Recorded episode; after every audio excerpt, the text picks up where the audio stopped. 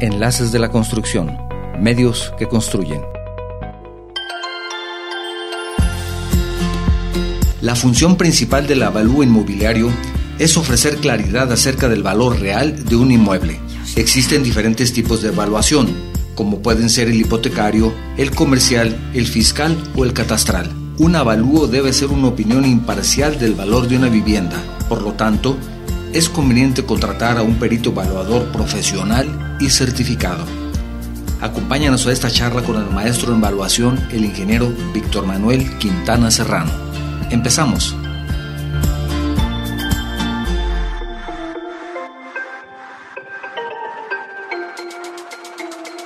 ¿Qué tal? ¿Cómo están ustedes? Muy buen día.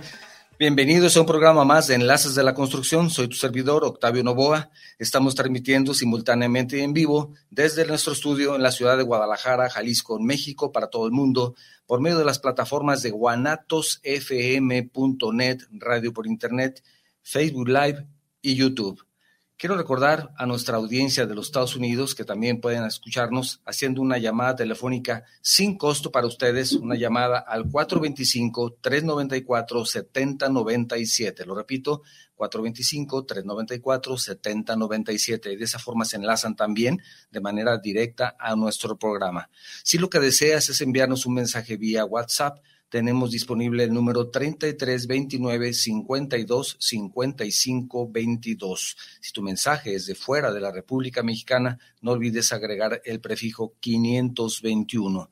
Si estás utilizando la plataforma de Facebook para vernos y escucharnos el día de hoy, también por ese medio puedes enviarnos tus mensajes para compartirlos con nuestra audiencia. La evaluación de bienes raíces, llamada también valoración o avalúo, es un proceso mediante el cual una persona experta en la materia hace el análisis de las características de una propiedad para determinar el precio en el cual puede ser vendido o alquilado. En este proceso, el experto tiene en cuenta características tangibles y también intangibles que afectan el valor del inmueble día de hoy, el tema del día de hoy es la evaluación de bienes inmuebles, que es un tema muy extenso, sin embargo, trataremos en esta hora de charlar brevemente de algunos puntos importantes que se deben de considerar o que es prudente considerar, porque la evaluación ha cambiado también con los años, pero para esto tenemos a un invitado de lujo, el ingeniero Víctor Manuel Quintana Serrano, amigo y compañero y además especialista en el tema, que me da muchísimo gusto que nos acompañe. Viene recién desempacado de Aguascalientes. Gracias, mi querido Octavio. ¿Cómo estás, ingeniero? Muy bien. Como siempre, un gusto verte, saludarte. Y, y, hasta que se nos hizo, porque... Tantas veces que me insistías, ven y ven y ya estás preparado, ya tienes tu espacio para que puedas platicar. Claro. Pero mira, Aquí están tus órdenes, qué bueno que estás aquí. Lo que pasa es que el ingeniero, además de que no vive en la ciudad de Guadalajara, vive en la ciudad de Aguascalientes y es oriundo de Chihuahua. Ciudad Juárez. Ah, nada más. Mi segunda casa, Guadalajara. Guadalajara. Y la que sigue, pues Aguascalientes. Aguascalientes. Es complicado a veces el venir, pero ahora aprovechamos otra actividad que tiene y tenemos la oportunidad de, de platicar. Y para conocer un poco más del ingeniero, él es egresado de la Universidad de Guadalajara, tiene un posgrado en estructuras de concreto también por la Universidad de Guadalajara, ha cursado varios diplomados en especialidades como evaluación inmobiliaria, como evaluación en daño moral, que es todo un tema también. Tiene una maestría en evaluación por la Universidad Autónoma de Zacatecas. Eh, profesionalmente, eh, su actividad es la elaboración de avalúos para organizaciones de crédito, residuales, comerciales, judiciales, opiniones de valor, que eso ah, en ocasiones es un tema que también fundamental, ¿verdad? En muchas actividades, la opinión de valor, ¿verdad? Que, que, a veces lo dejamos pasar, pero es importante buscar un especialista, autorización como controlador ante la Secretaría de Hacienda y también eh, profesionalmente se ha desempeñado como supervisor de obra, evaluador inmobiliario, director responsable de obra, que hablábamos en el programa anterior al respecto, para la iniciativa privada, también para obra pública, como consultor, constructor de tiendas de conveniencia, bienes inmuebles, de, director general de obra, ha participado como gerente técnico, superintendente, residente de obra, etcétera, etcétera. Aquí podemos continuar, pero el programa nada más dura una hora y no alcanzaríamos. dentro de sus actividades gremiales es muy activo, él siempre ha sido muy activo. Fue presidente del Colegio de Evaluadores del Estado de Aguascalientes, también ha sido consejero nacional y vicepresidente de la región centro-occidente de la Federación Mexicana de Colegios de Ingenieros Civiles, también participado activamente en el, incluso como presidente en el Consejo Directivo del Colegio de Ingenieros Civiles de Aguascalientes, en el vigésimo tercer Consejo Directivo, fue el presidente, sigue participando activamente, miembro del Colegio de Ingenieros Civiles de Aguascalientes desde el año 92 y perito responsable de obra, ya lo mencionamos, el director responsable, miembro de la Junta de Honor y Justicia del Colegio de Ingenieros Civiles de Aguascalientes, actualmente presidente de la Comisión de Honor del Colegio de Evaluadores del Estado de Aguascalientes. Entonces, tiene una gran actividad profesional y gremial, además de una muy, muy alta preparación en el tema de evaluación. Entonces, es un tema interesante, corto para una hora. Muy cortito, muy corto, porque en sí la evaluación es tan extensa que nos llevaríamos mucho más tiempo para poderlo platicar. Sí. Y para ello, pues empezaríamos con lo que es la base. Sí. Lo inicial de un buen evaluador es precisamente eso, que nuestra capacidad o nuestra experiencia, nuestra expertise empieza valuando bienes inmuebles. Bienes inmuebles que se componen desde una casa habitación, lo que son terrenos, condominios, lo que viene siendo algún edificio, algún comercio. Desde ahí se empieza a extender precisamente la evaluación. Y la evaluación, esa viene siendo como la base de la pirámide para irse desarrollando a mejores especialidades.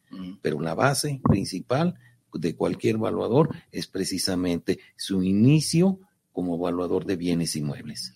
Y, y la importancia que esto tiene es porque en todo, ¿no? Desde, no solamente es una compraventa, sino también es para un siniestro, por ejemplo. Pudiera ser, si nosotros tuviéramos el caso de que alguna finca fuera afectada, probablemente por un siniestro de un sismo, fuera afectada por algún siniestro de alguna inundación o de alguna falla geológica, en alguna aseguradora nos tiene que pedir un avalúo para determinar precisamente el costo de lo que pudiera ser la afectación o la reparación del bien dañado. Pero también pudiera ser ese costo determinado para la indemnización para otro, otro giro.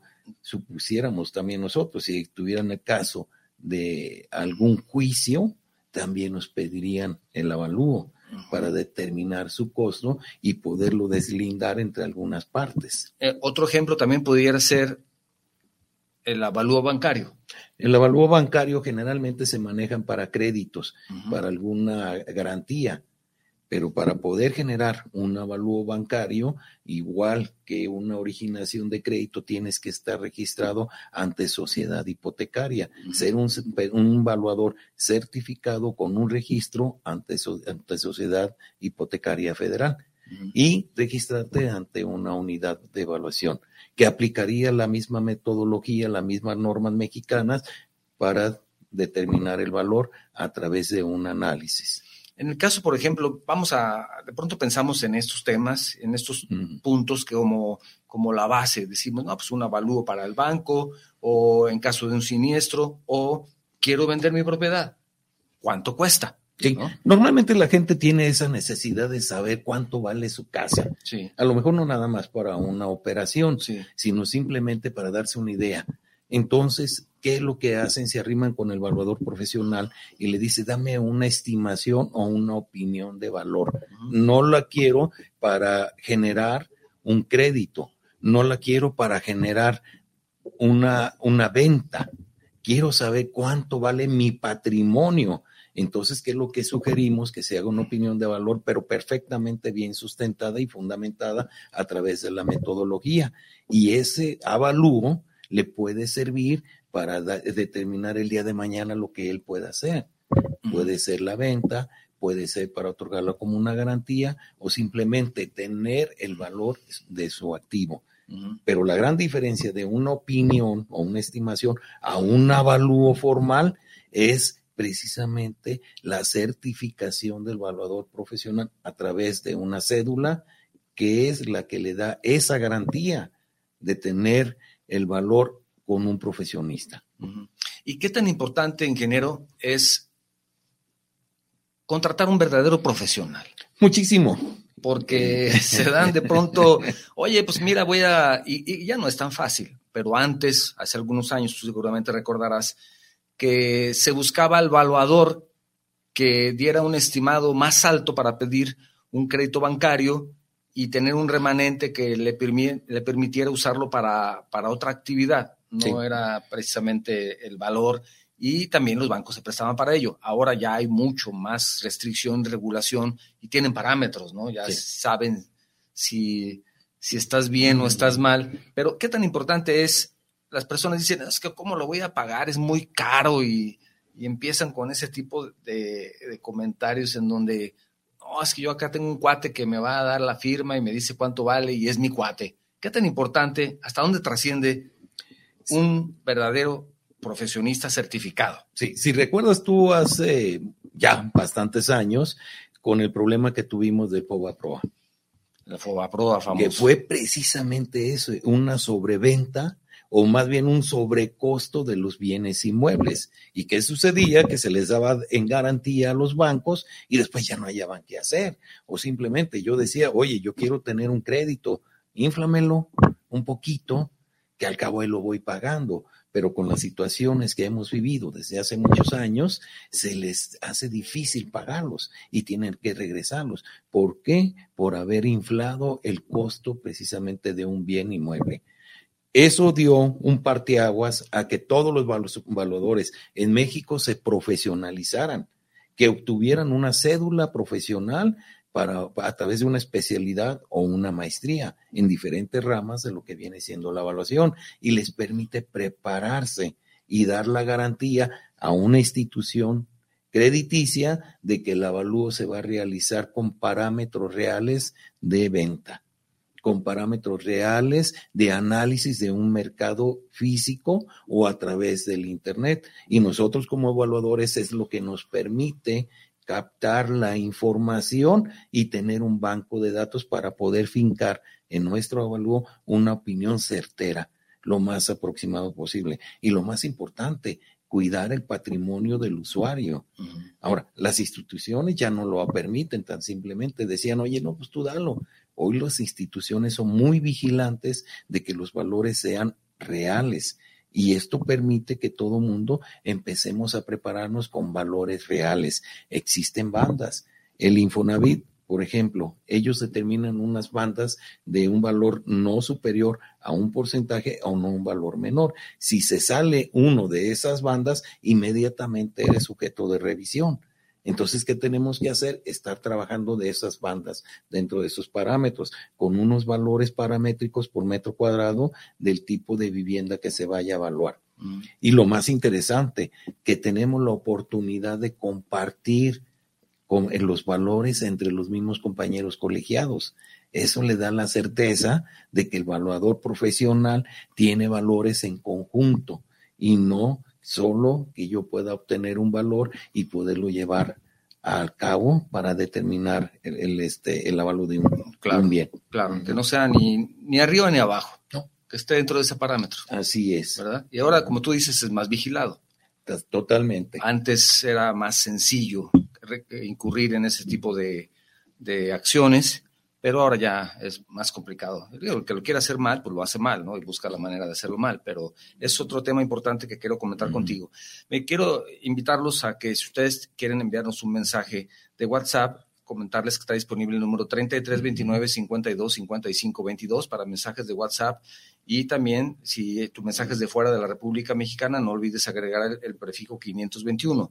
También si estás en los Estados Unidos y quieres escuchar el programa vía telefónica, puedes hacer una llamada sin costo, una llamada sin costo para ti, 425-394-7097, y de esa manera puedes escuchar también el programa de manera directa y en vivo. Si estás utilizando la plataforma de Facebook para vernos y escucharnos el día de hoy, también por ese canal puedes enviarnos tus mensajes y tus comentarios, tus preguntas, Aquí en este momento podemos dar todas tus preguntas, todas tus consultas a nuestro excelente maestro en evaluación y no va a tener costo. Entonces aprovecha, pregunta cuánto vale tu casa. No, de una vez vamos aprovechándole y vamos a verla. ya que estamos Ojalá se pudiera hacer tan fácil.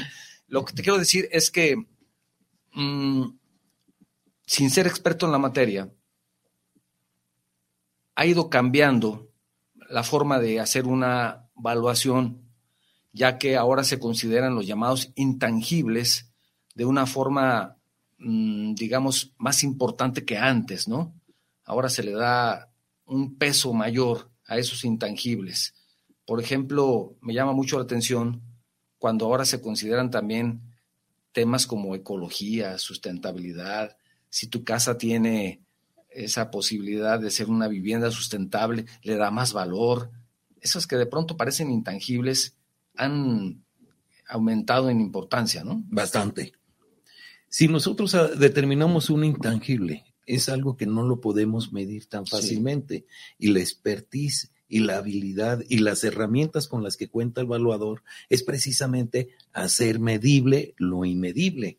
si nosotros sabemos y conocemos que hay que evaluar probablemente mm, las áreas ecológicas de algún edificio, pues vemos todas esas virtudes que le dan un plus a tu inmueble. Eso es lo que nos ayuda. Si fuera un edificio inteligente, que nos permitiera tener controles de acceso, que nos permitiera tener cámaras, lo que viene siendo el Internet, los accesos, que tú los controles desde tu teléfono, también le da un plus a ese valor que tiene tu predio. Eso es lo que nos permite hacerlo. Pero no nada más de ahí. Nosotros podemos decir, ¿cómo voy a evaluar a un deportista? ¿Cómo voy a evaluar a un artista, a un cantante, a un escultor? una obra de arte? ¿Cómo voy a evaluar un campo agrícola? Si dijéramos aquí en Guadalajara, por ejemplo, el agave, ¿cuál de las marcas, que es muy importante, de este tequila es más, más económico o más deseable? Tenemos que evaluarlo también. Y son intangibles, que no son fáciles de medir. O si nosotros tuviéramos que evaluar células madres, también es un intangible que tenemos que hacerlo. Y comentabas hace unos minutos precisamente el daño moral. ¿Cómo puedo yo medir un daño moral que le puedo ocasionar o que le ocasionaron a una víctima? Y es un intangible. Y hoy, con muchos expertos, con las herramientas que existen, han aplicado nuevas metodologías. Una de ellas que a mí me fascina es precisamente el multicriterio, que es un análisis a base de matrices. ¿Recuerdas en la universidad cuando veíamos matrices? Lo complicado que era calcular una matriz. Hoy con los programas Excel y no se digan con programas adicionales estadísticos y de probabilidad nos permiten hacerlo. Pero ¿qué es la base? Un pivote. Tener un valor, partir de algo que sea tangible y con eso podemos empezar a medir todo lo que es intangible. Afecta un tema, un factor político. Sí. Vamos a decir que las nuevas eh, cambia la administración y hay una nueva tendencia de un nuevo criterio de obra pública. Y de pronto dicen, donde está tu terreno, ahora vamos a cambiarlo y ahora le vamos a dar un uso habitacional. Y tu terreno era agrícola. Pero ahora todos los terrenos que están alrededor, que colindan con el tuyo, se pueden hacer también habitacionales. Eso impacta de una manera, o va a impactar de una manera importante tu propiedad. Sí. ¿Afecta también ese tipo de políticas públicas? Claro, y muchas veces nos afecta en beneficio, como o dice. O en perjuicio. Nos van a pasar el tren Maya a la mitad del terreno. Puede provocarle un beneficio. O un perjuicio. O un perjuicio. Si lo parten dos y ahora no vas a tener cómo comunicarlos, ¿no? Así es, pero, por ejemplo, los planes de desarrollo urbano que se plantean y se analizan en conjunto con los diferentes colegios. Eso permite precisamente externar por parte de nosotros como colegiados cuáles serían las funciones o las necesidades que se tendrían. Si yo tengo un terreno agrícola y le voy a cambiar su uso de suelo, cambia de agrícola a transición.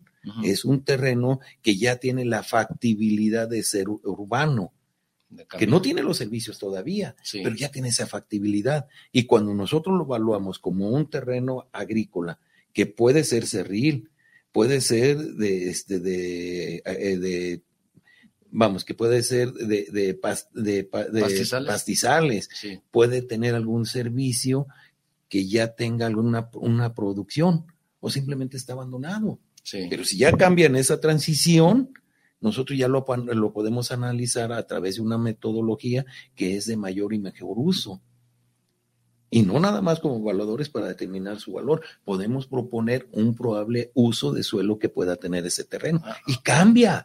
Ya si costaba antes 40 pesos, probablemente hoy cueste 100. Entonces un profesional le puede decir a un momento dado al propietario o cliente, cámbiale el uso porque le podrías dar más valor. O sea, te ser. vuelves también un asesor, Sí. Todos nosotros somos asesores, que es una de las formas que estamos trabajando y que tenemos esa capacidad como técnicos. Podemos orientarlos. También les podemos determinar. Existe otra metodología, existe otro tipo de evalúos que es proyectos de inversión. Tú dices, oye, a mí me interesa hacer este proyecto en esta zona. ¿Qué tan factible es? Analizamos precisamente el negocio, analizamos el proyecto y se determina su factibilidad económica, que sea viable y que sea sustentable. Y si esos elementos se conjuntan, le puede permitir al probable adquiriente, al probable este, persona que va a invertir, a que pueda hacer su negocio. Comentabas hace rato de tiendas de conveniencia. Las tiendas de conveniencia de muchas, mm, bueno, empresas, Sí. se vale decir marcas o Sí, sin claro, marcas, claro, claro. Benavides, Guadalajara, del ahorro, eh, este, vamos a decir también lo que vienen siendo eh, Walmart. Ellos hacen sus estudios, no nada más dicen, ah, mira, me voy a poner aquí porque dentro de 15, 20 años va a haber mucha gente, ¿no? Se hacen unos estudios y son metodologías que también nosotros como evaluadores aplicamos conociendo precisamente los planes de desarrollo urbano y se hacen análisis de las densidades habitacionales, flujos de vehículos que bajamos al multicriterio a través de una toma de decisiones y podemos llegar a una conclusión de determinar un valor y ese valor nos puede decir si qué tanta deseabilidad puede tener el proyecto. O ponerlo en esta esquina o cuatro cuadras más adelante, ¿verdad? Puede ser, si es una, una esquinita donde tengas facilidad de, de llegar o, o es una esquina donde tiene limitaciones porque hay topes, porque hay un puente, porque existe a- algún panteón. Son Mm. muchas cosas que tenemos que Sí, analizar. y, y, por ejemplo, ¿cuántas veces vemos tiendas de conveniencia una frente a la otra? Y dices, ¿cómo es posible que esté una aquí y enfrente hay otra? Si están a unos metros de distancia. Pero a veces no nos ponemos a pensar que hay una gran avenida de ocho carriles que no nos permite cruzar al otro lado. Así es. Entonces, por eso está una frente a la otra, para que sea accesible a la zona que está del otro lado. sí. Entonces, a a veces creemos que es solamente poner la tienda, pero no. Es toda una serie de estudios para poder llegar con una metodología establecida. Sí. O sea, no estamos inventando. El Nosotros- profesionista no inventa, ¿verdad? No, nosotros como evaluadores precisamente eso es lo que hacemos. Sí, Decimos, bueno, yo tengo ese feeling, pero ahora lo voy a justificar. Yo tengo que decirles cómo es verdad que este va a ser. justificarlo. ¿Y cómo lo hacemos? A través de un análisis. Sí, Y dentro de ese análisis, dentro de la metodología, vemos eso, cuál es el sentido del vehículo. Porque no es lo mismo los que van hacia el centro como los que vienen del centro. sí. No es lo mismo entrar a una zona o un fraccionamiento habitacional que entrar a un fraccionamiento o una, un conjunto industrial. O simplemente, si yo ya voy de mi casa a mi trabajo o vengo de mi trabajo a mi casa, qué lo cuáles son mis necesidades primordiales. Y voy reflejando precisamente dentro de mis, eh, de mis parámetros para decir qué es para mí más importante para poder determinar un factor.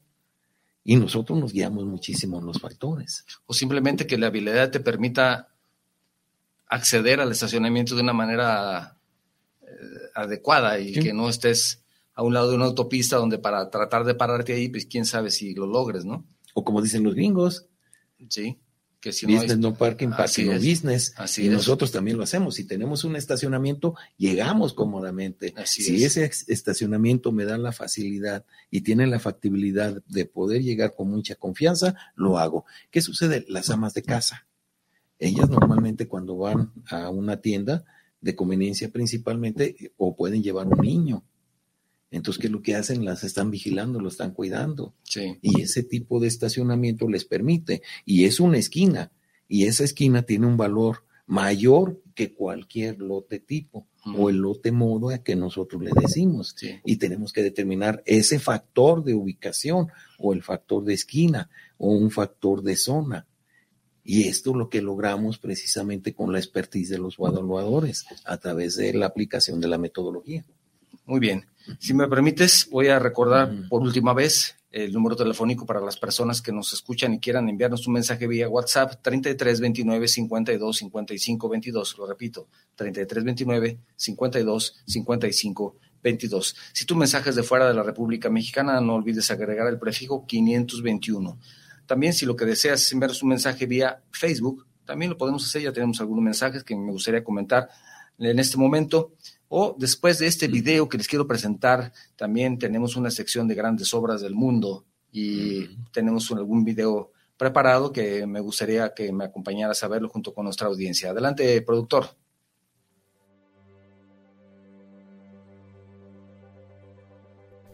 El Hotel Burj Al Arab, cuyo nombre significa Torre Árabe, es el único hotel de siete estrellas del mundo desde su construcción ha sido catalogado como el mejor hotel del planeta por muchos expertos hoteleros. Para saber qué lo hace tan especial, basta enumerar algunas de sus características. Está construido en su propia isla artificial a 280 metros de la costa. Mide 321 metros de altura. Todas sus 202 habitaciones son suites desde 169 metros cuadrados hasta 780 metros cuadrados y tiene 60 pisos. Se accede al hotel recorriendo una pasarela que entra en el vestíbulo situado entre las paredes de un acuario artificial. En el centro de este espacio está el lobby más alto del mundo, con más de 180 metros de altura. Mármol, paredes revestidas de oro de 22 quilates y valiosas sedas contribuyen a enriquecer el ambiente. Fue encargado en 1994 por el príncipe de Dubái, el Sheikh Mohammed bin Rashid Al Maktoum, a un grupo de jóvenes arquitectos ingleses liderados por Thomas Willis Wright de la firma W.S. Atkins. La idea del edificio, reconocido como un ícono, surgió de ver cómo emergía la silueta de un yate de vela en el horizonte. Para la construcción de la isla se requirió un tiempo de tres años y para ello Después de hacer pruebas de tanque en laboratorio reproduciendo la fuerza de las olas más altas que podrían darse en los siguientes 100 años, se usó un revestimiento de bloques de concreto con un innovador diseño para reducir el impacto y absorber la fuerza de las olas, logrando una elevación de solo 7.5 metros sobre el nivel del mar. Una vez terminada la isla, se realizó un análisis de núcleos perforando el lecho rocoso llegando hasta 180 metros, pero no se encontró roca sólida. Entonces, la única opción que quedaba era que el Burj Al Arab se alzara sobre la arena. Para ello, apoyaron el hotel usando 250 pilotes de concreto reforzado con una longitud combinada de 10 kilómetros dentro de la arena. Su estructura está fabricada con 9.000 toneladas de acero y 70.000 metros cúbicos de concreto reforzado, decorada con un gran armazón exterior llamado exoxeleto que destaca por fuera de la estructura principal como un elemento decorativo con 43.446 metros cuadrados de fachadas en vidrio y 9.000 metros cuadrados de fachada fabricada con tela de fibra de vidrio recubierta con teflón. La estructura se afila a medida que se extiende hacia arriba hasta llegar al ático, donde se ubica el restaurante, que se prolonga hacia adelante y a los lados en un voladizo. En total, la construcción se llevó a cabo en un transcurso de cinco años, durante los cuales el cuidado de cada detalle permitió que se convirtiera en uno de los hoteles más seguros del mundo entero. Definitivamente, una obra arquitectónica tan icónica como esta jamás hubiera sido lograda sin una planeación adecuada, el uso de los materiales ideales y nuevas técnicas de ingeniería que combinadas rompieron muchos de los esquemas existentes en el mundo de la arquitectura. Enlaces de la construcción, medios que construyen.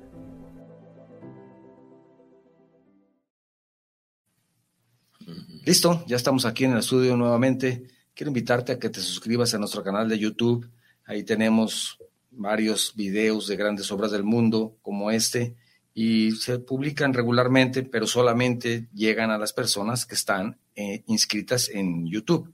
Entonces, te invito para que te suscribas al canal y además también para que escuches este programa, sus repeticiones, todos los que hay, hacemos un poco más de cuatro años de programas, entonces ya casi llegamos al programa número 200. Entonces ahí vamos poco a poco caminando. Hay que suscribirse. Con suerte algún día hasta nos pagan los de YouTube. Esperemos que sí. Y que nos sigan invitando. Ojalá que sí. Tenemos algunos mensajes, si me permites. Gracias. Fernando Ramírez dice saludos desde la Ciudad de México para el programa del ingeniero Octavio Novoa. Saludos para enlaces y los ingenieros. Dice, me pregunta, ¿es el avalúo, el avalúo se hace por el terreno o por la construcción? Por ambos. Ambos. Tenemos que hacerlo por ambos. El terreno, la base, tiene su valor y la construcción tiene otro valor y este lo determinamos para ver en sus condiciones que se encuentran. Entonces tenemos que hacerlo por ambos. Hay quienes dicen, no, yo solo y exclusivamente quiero que me evalúes el, terreno. ¿Por qué? Supongamos un cliente que hace tiempo rentó el terreno para que le construyeran un edificio. Y él quiere, o en su contrato acordaron, que nada más iban a ir actualizando el valor del terreno. Entonces evaluamos exclusivamente el terreno. Pero ¿qué sucede que si es al revés? Si yo construí el edificio y ahora yo quiero saber cuánto vale mi terreno al día de hoy y mi edificio cuánto vale el día de hoy. Lo podemos sacar por separado. Dentro de las metodologías se incluyen ambos y lo utilizamos conforme a nuestra necesidad. Entonces puede ser, en caso de solicitud, separado. Sí. Enrique Gutiérrez dice, saludos para el programa desde Tlaquepaque. Si vienes a Guadalajara, no puedes dejar de visitar Tlaquepaque. Dice, para el programa Enlace de la Construcción, un gran saludo para este espacio importantísimo sobre el tema de los avalúos. Gracias, Enrique, por escucharnos. Gracias, Enrique. Mario, Mario Alberto Rubio, saludos. También habla desde la Ciudad de México para Enlaces de la Construcción. Qué gran tema de los avalúos de bienes, ya que muchas veces, si no es que la mayor duda de todos es saber bien cuánto vale tu terreno. Saber bien es lo que... Es lo que deseamos, es lo más óptimo. Y para eso hay que contratar a un profesional eso es lo más importante. Y dentro del profesional, lo que sugerimos que sea un evaluador colegiado. Ese evaluador colegiado le da, la, le da la certeza, no podemos decirle que una garantía, pero un evaluador colegiado tiene más capacidad, continuamente se está preparando, continuamente está asistiendo a cursos, a diplomados, está asistiendo a congresos.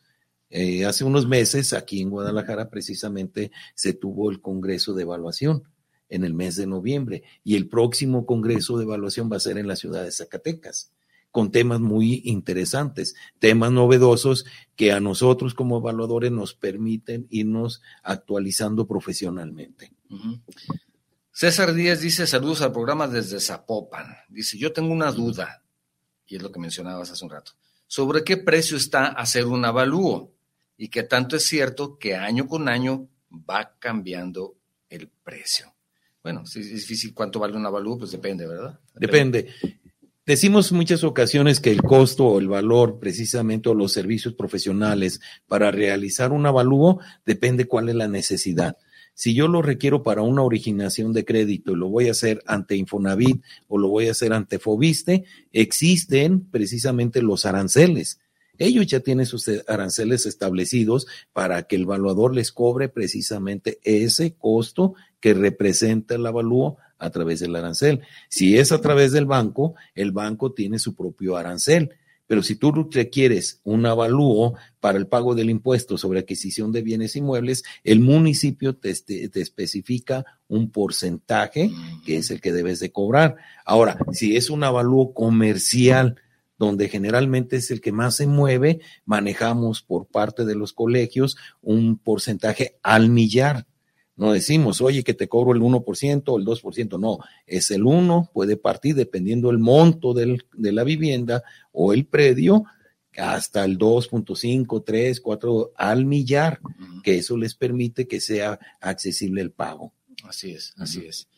También manda saludos el arquitecto Luis Antonio Martínez Trejo. Gracias, arquitecto, por estarnos escuchando y sobre todo por tu amabilidad el día de ayer. Visitamos una obra donde el ingeniero nos hizo, el arquitecto nos hizo favor de, y que aclaramos, por cierto, que me habían pasado el dato que era ingeniero, dice, no soy ingeniero, soy arquitecto. Hay que tener cuidado con eso. Arquitecto, saludos y gracias. Enrique Garzal, tema muy interesante, mandó un saludo desde la Universidad de Ecatepec, en el Estado de México. Aquí andamos, adiós, gracias. Gracias, qué bueno, ingeniero, gracias, gracias estás pendiente. Frank Vega también, ingeniero Víctor Manuel, un saludo, eres referente en Aguascalientes, buen amigo, excelente profesional y admirado por muchos. Saludos de Frank Vega. Qué gusto saludarte, estimado amigo Frank. Dice también, ingeniero Víctor Manuel, Construtip solicita tu participación porque te conocemos de muchos años. Saludos también Gracias. a Salvador Reyes, director general de Construtips. Aprovechamos también. Es parte importante de este programa. Siempre lo ha sido. Gracias. Juan Carlos Hernández Ocampo. Saludos, ingeniero Novoa. Felicidades al ingeniero Quintana por su participación. Gracias, Juan Carlos. Luis Gerardo Cárdenas, excelente tema, muy importante tener el parámetro real del valor de las propiedades, fundamental para muchos procesos. felicidades por el programa, saludos cordiales. Ríos Llamas, también te mando un saludo. Muchas gracias. Dice, ah, bueno, habla otra vez Frank Vega, dice el director Salvador Reyes Brambila, CEO de Constructips, nos informó de esta excelente entrevista, claro que sí, Felicidades nuevamente para Chava y para todos ellos. Gracias, Enrique Garzal, de nuevo. Dice, el valor catastral es menor que el valor que asigna un, evalú un avalúo para el caso de un terreno, te pregunta. Sí, normalmente el valor catastral es menor porque es un valor masivo de las zonas donde se encuentran determinados predios o terrenos. Cuando tenemos un valor comercial, es el que nosotros determinamos a la venta de la, de la mayor o mejor oportunidad. Y el valor catastral está tomado para tasarlo y el pago del impuesto, el impuesto predial. ¿Qué sucede en algunas localidades, en algunos municipios? Se está buscando precisamente que el valor comercial sea ya el valor catastral. ¿Por qué motivo? Es una parte de recaudación. Pero también si tú tienes tu propiedad con un valor catastral, si es bajo, si por alguna razón se ve afectado o te lo van a expropiar, va a ser un valor bajo que te van a pagar.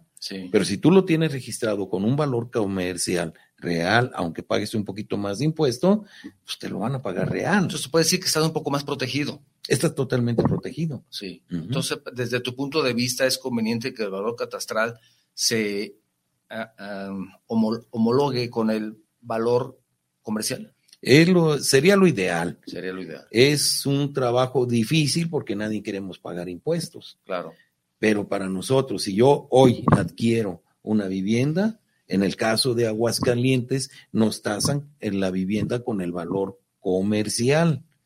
Pagamos nuestro impuesto sobre adquisición de bienes inmuebles sobre un valor comercial y ya pasa al catastro con ese valor y ya nos están tasando ahí, aunque también dentro de sus leyes nos permiten irlo bajando un poquito. No le dan el 100% la, el, este, la aplicación del impuesto. Pero lo ideal es precisamente eso, que ya se vaya tasando lo que es comercial. Por ejemplo, y aprovecho para saludar al arquitecto Ponciabel Reyes que nos está escuchando desde Cancún. Ahí tenemos el tema del tren Maya en donde de, pronto dicen vamos a cambiar el trazo y ahora va a pasar por esta zona que es parte de propiedad de ella es de los hoteleros y se ven afectados porque los quieren expropiar, no los quieren pagar lo que realmente vale. Ahí hay un ejemplo claro, ¿no? Muchos. En donde puedes decir, oye, pues yo quisiera, yo hubiera querido pagar mis impuestos como con un valor comercial para de esa forma, ahora que se dio este caso, pues me pudieran expropiar pagándome el valor real. Sí, se hace un análisis. Es un ejemplo. Es un ejemplo. Y se hace ese análisis precisamente a través del Instituto de Administración y Avalúos de Bienes Nacionales, que conocemos como el INDAVI. Nosotros como evaluadores podemos determinar un valor, pero para ese tipo de proyectos o de expropiaciones, el INDAVI es el que hace los avalúos y les da el valor justo. Y estos valuadores que participan en el INDAVIN son valuadores colegiados de diferentes partes de la República y afiliados a su colegio y afiliados a la federación a través de una serie de convenios que permiten que puedan ellos elaborar precisamente esos avalúos. Oye, ingeniero, me gustaría mucho, eh, déjame ver si tenemos algunos mensajes más, si no, nos seguimos al siguiente bloque, que en este momento me parece que no.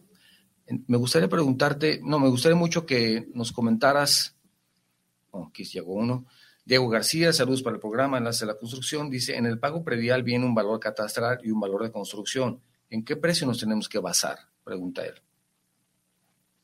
Bueno, el valor catastral que ahí te determinan es precisamente para el pago del impuesto. El impuesto. Y el valor no es el comercial, es el valor que le dan mismo catastro conforme a sus deméritos por, su, eh, por sus edades y por sus condiciones que se encuentra.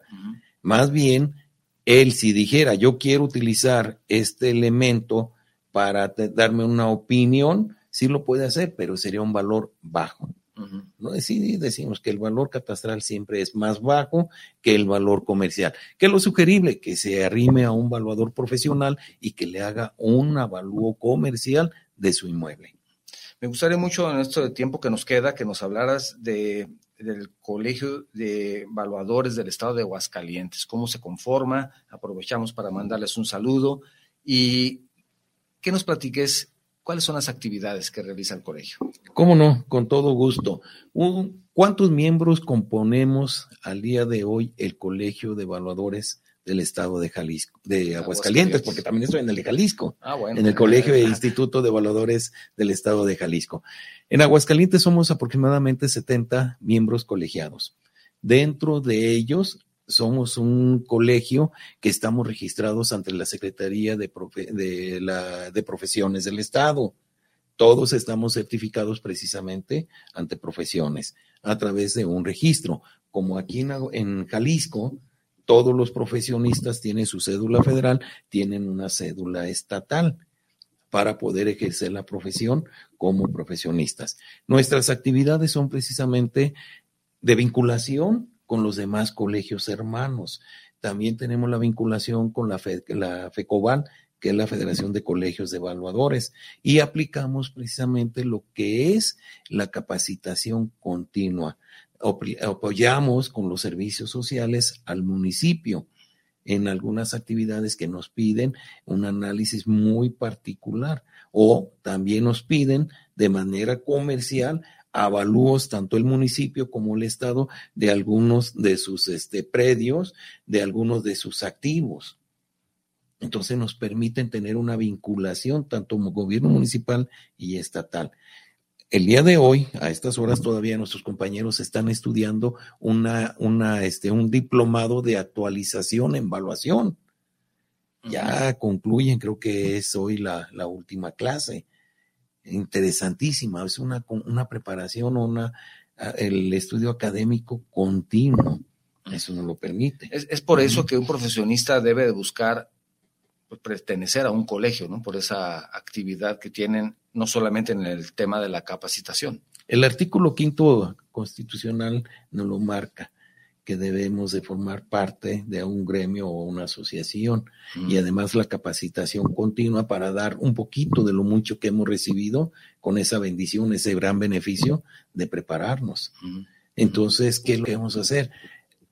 El, el estar agremiado te ayuda a participar y actualizarte y prepararte y convivir con todos los profesionistas de, de México y ahora ya más allá.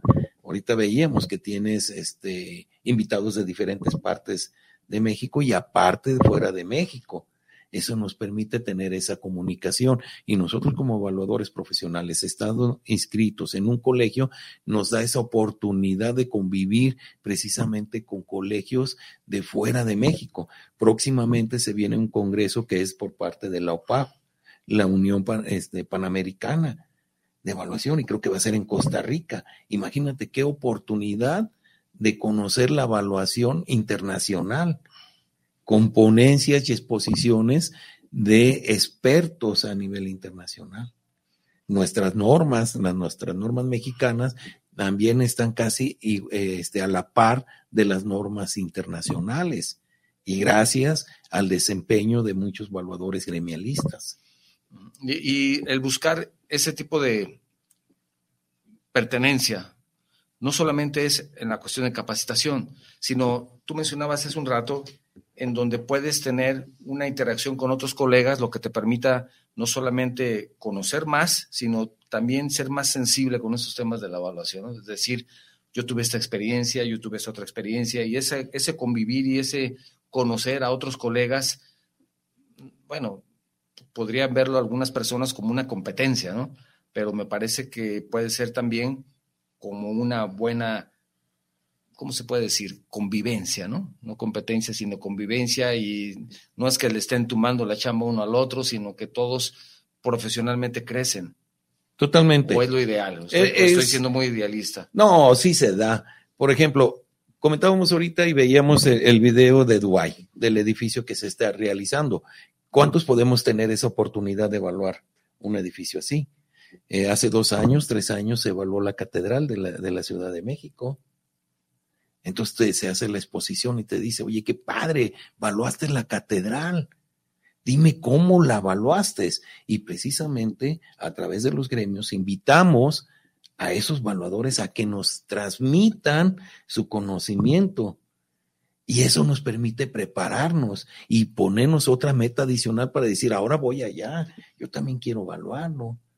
La evaluación que se tiene, decimos, yo quiero evaluar un hotel, pero yo no soy experto en hoteles. Dentro de los colegios tenemos expertos en evaluaciones de hoteles y nos arrimamos a ellos y, y hacemos una mancuerna, hacemos un trabajo multidisciplinario sumándonos a ese proyecto y lo podemos lograr. Ahora, Vuelvo a tocar el tema, por ejemplo, de lo que es evaluación de daño moral. Sí. Yo no soy abogado. O sea, el Colegio de Evaluadores también ve todos esos temas, no solamente la cuestión inmobiliaria, ¿verdad? Claro. Obras de arte. Obras de arte, los especialistas. Hace aproximadamente un mes, con una compañera evaluadora de Zacatecas, evaluamos una pintura del siglo XVIII. Una, una virgen que es muy similar a la Virgen de los Dolores. Pero al momento de analizarla decíamos, bueno, no es una original. Hace unos días tuvimos la oportunidad de platicar con unos amigos con una, una obra de Frida Kahlo, que decimos aquí en México sí es valorada, pero en Estados Unidos te la arrebatan. Entonces, esa oportunidad de convivir con más compañeros nos enriquece precisamente y nos da la nueva experiencia de lo que se está evaluando al día de hoy. Y es lo que te decía, no solamente la capacitación, sino la convivencia con otros profesionistas. Sí. Porque hay muchas especialidades en evaluación. Sí. Digo, hablamos de bienes inmuebles porque tal vez sea lo más conocido. Es el inicio, es el arranque. Como tú dices, es la, base de esa pirámide en donde va llegando todas las especialidades o, se va derivando a todas esas especialidades. Sí, se acaba de terminar una nueva generación. En Querétaro está la, la Universidad aeronáutica.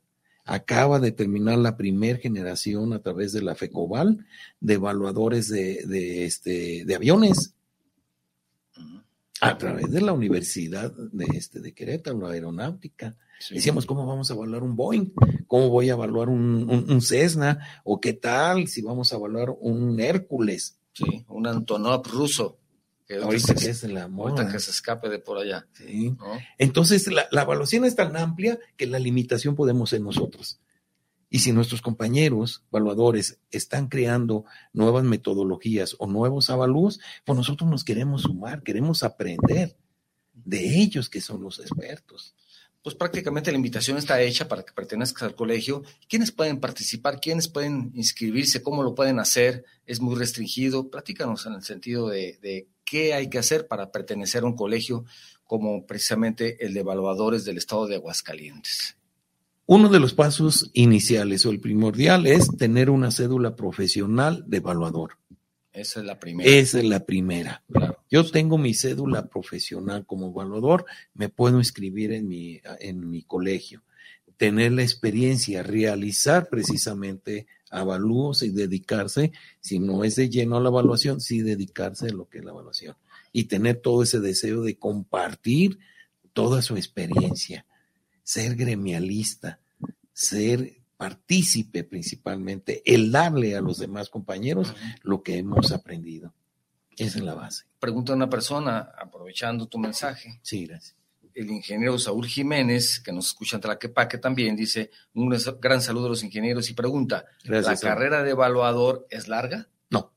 Es lo que pregunta. Pero tienes que ser primero ingeniero civil y después evaluador, o puedes ser evaluador sin ser ingeniero o arquitecto. ¿Cómo va por ahí el camino? Ok, hay que se tener- interesara en ese Sí, hay que tener la base fundamental estudiante, por ejemplo. ajá, de, de los jóvenes Sí. que terminan su carrera como ingenieros o como arquitectos. Pero no es solo y exclusivamente o, o- o limitativo para ingenieros o arquitectos. Tenemos evaluadores que son ingenieros en sistemas, tenemos evaluadores que son contadores, tenemos evaluadores que son doctores. O sea, está totalmente abierta la diversidad precisamente de la evaluación. Pero eso sí, tienen que ser profesionistas con una cédula. Y de ahí entran, pueden iniciar que es la base, la evaluación inicial que es bienes inmuebles. Muy Porque bien, ahí se les da todas las herramientas para empezarlas a aplicar. Claro. Después de eso pueden hacer su maestría en evaluación. Una especialidad aproximadamente son 12 materias la base. Una maestría, la maestría anda arribita de 20 materias. Y posteriormente, por ejemplo, yo tuve la, la oportunidad y sigo participando con la Universidad Autónoma de Zacatecas. La primera que me aventé fue la especialidad en evaluación de, de bienes inmuebles. Ujú. A los dos años hice la, la ma- la maestría y fue otro año estamos trabajando ahora con la, este, la evaluación de maquinaria y equipo. Que también Que es son- otro tema importante. Sí, son ¿Cómo- cinco materias. cómo es un, un bulldozer, Komatsu o Caterpillar o, O una Deere, computadora. o una computadora. Podemos evaluarlo. Para eso está el de sistemas también, que puede ser un evaluador en ese tipo de los especialidad. software que tiene que evaluarlos. Claro, el software. Sí, Sí, también. también, se evalúan. Sí, sí. Ahora, terminamos eso y tú ya vas tomando el caminito a la especialidad que quieras. Tenemos compañeros y compañeras. Tenemos una compañera que es doctora y ella es su especialidad, es en proyectos de inversión, negocios en marcha Sí, y también obras de arte y es contadora y abogada. claro. Hace un año aproximadamente terminamos la especialidad en evaluación de daño moral. Ex- asistieron contadores, asistieron abogados, Y- ingenieros. y, y el daño moral pues, no solamente se da en lo que escuchamos entre los artistas, ¿no? No. También parece que solamente es eso, lo de las grandes figuras que de pronto se quejan de que los están criticando y daño moral. Pero se da. Se da y, y es muy común hoy. entre personas, ¿no? Los periodistas, simplemente un periodista, cómo está dañando a la imagen pública de alguien, Sí, sí, se puede dar, o Sí. puede ser al revés. claro. el gobierno o algún funcionario público se enfrasca sobre alguna, algún periodista No, y le provoca un daño Claro. a su persona, pero no nada más es para una persona físico, también para empresas. Y, y- y como tú dices, la especialidad, y me imagino que debe ser muy interesante, de obras de arte o, bueno, el arte sacro, iglesias. Que es que qué interesante tema, ¿no? También. En Aguascalientes tenemos un gran constructor que se dio en su época, a principios de siglo, de 1900, el famoso Refugio Reyes. Las obras más emblemáticas son de él. ¿Cómo las vamos a evaluar?